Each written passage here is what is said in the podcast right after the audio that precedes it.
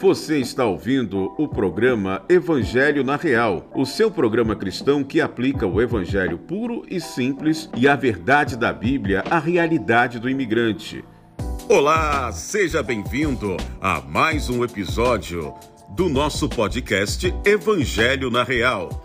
E hoje o pastor Pedro Lino responderá a mais uma pergunta enviada pela nossa audiência que diz assim: Pastor, como posso ser misericordioso comigo mesmo quando falho em minha caminhada cristã? Essa questão é mais uma para você, Pastor Pedrolino. Olá, meus amados irmãos, queridos ouvintes aqui do podcast Evangelho na Real. Olá, Márcio, tudo bem? Como está você, sua família? Meus queridos e amados irmãos, essa pergunta é para mim central em relação ao cristianismo.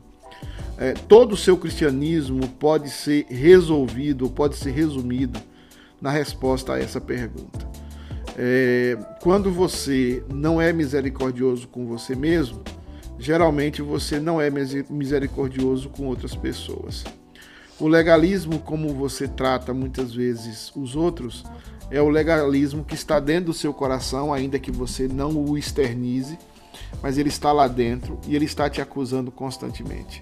E viver debaixo de acusação constantemente nos faz ser pessoas violentas, nos faz ser pessoas muito intragáveis muitas vezes e pessoas que não têm liberdade é, de amar, liberdade de cuidar, liberdade de viver o Evangelho na sua plenitude.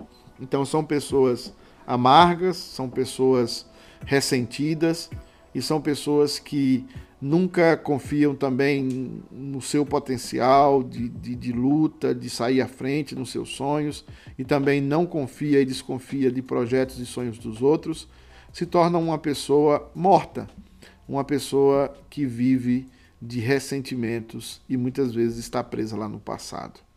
Para isso, a primeira coisa é a conversão.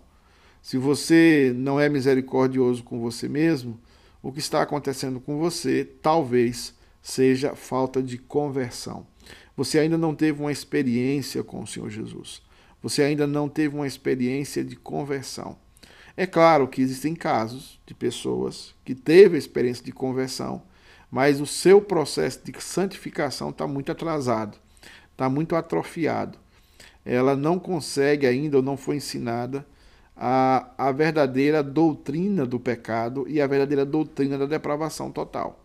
Quando a gente estuda a doutrina do pecado da depravação total, a gente percebe que nós não somos melhores do que ninguém. Nós somos todos farinha do mesmo saco. Nós viemos todos da mesma origem nós viemos todos é, de um mesmo lugar, uh, uh, de um mesmo DNA, de uma mesma família. Nós somos todos iguais. E uma vez que acontece isso com você, você vai perceber que todos nós caímos.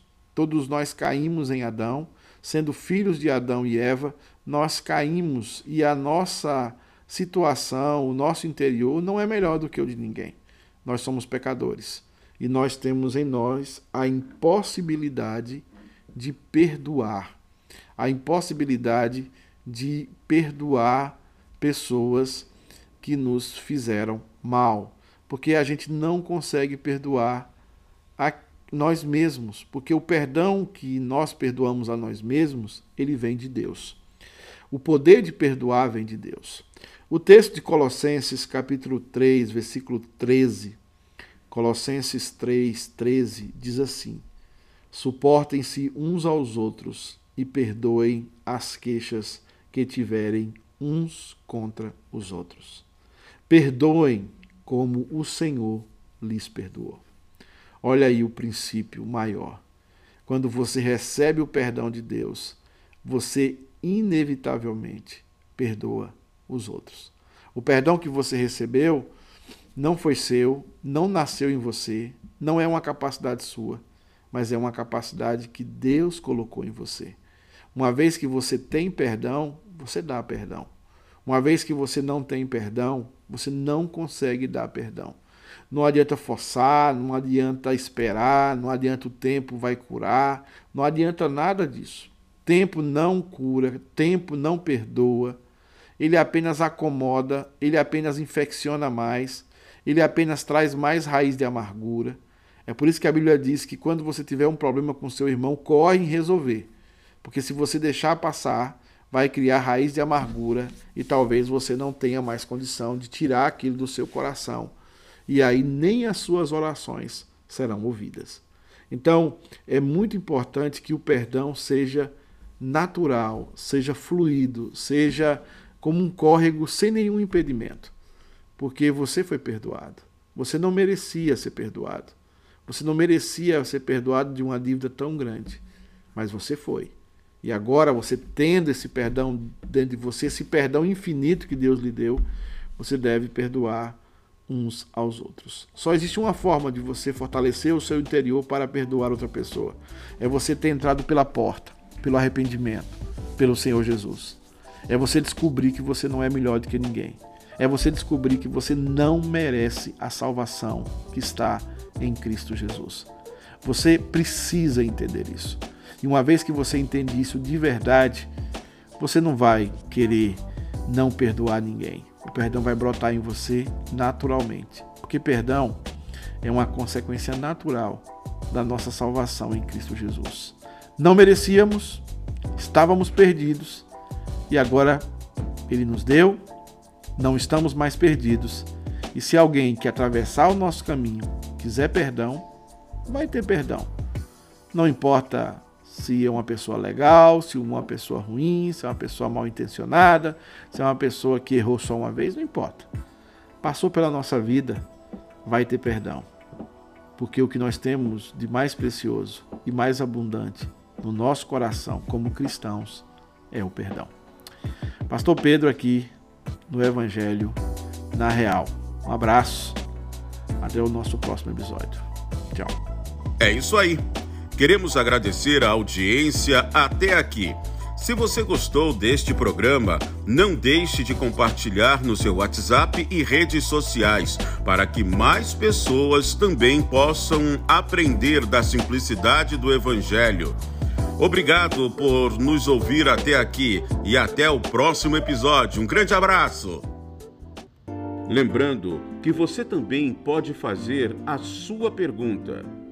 Envie-nos um e-mail para a nossa produção com o seu primeiro nome, cidade de onde está falando e pergunte para utv@ctkunited.org. Toda semana estaremos aqui para apresentar o evangelho de Jesus Cristo aplicado à vida cotidiana, com base na teologia reformada então não deixe de se inscrever para não perder nenhum episódio. Este programa é produzido pela Igreja Presbiteriana Christ the King United, localizada na cidade de Ubor, Massachusetts, nos Estados Unidos. O endereço da nossa igreja pode ser encontrado na descrição deste episódio, ou você pode acessar o nosso website www.ctkunited.org. Nos siga também nas redes sociais. Eu sou o seu co-host, Márcio Araújo, e as perguntas deste programa são respondidas pelo nosso pastor local, Reverendo Pedro Lino. Obrigado por nos ouvir e até o próximo.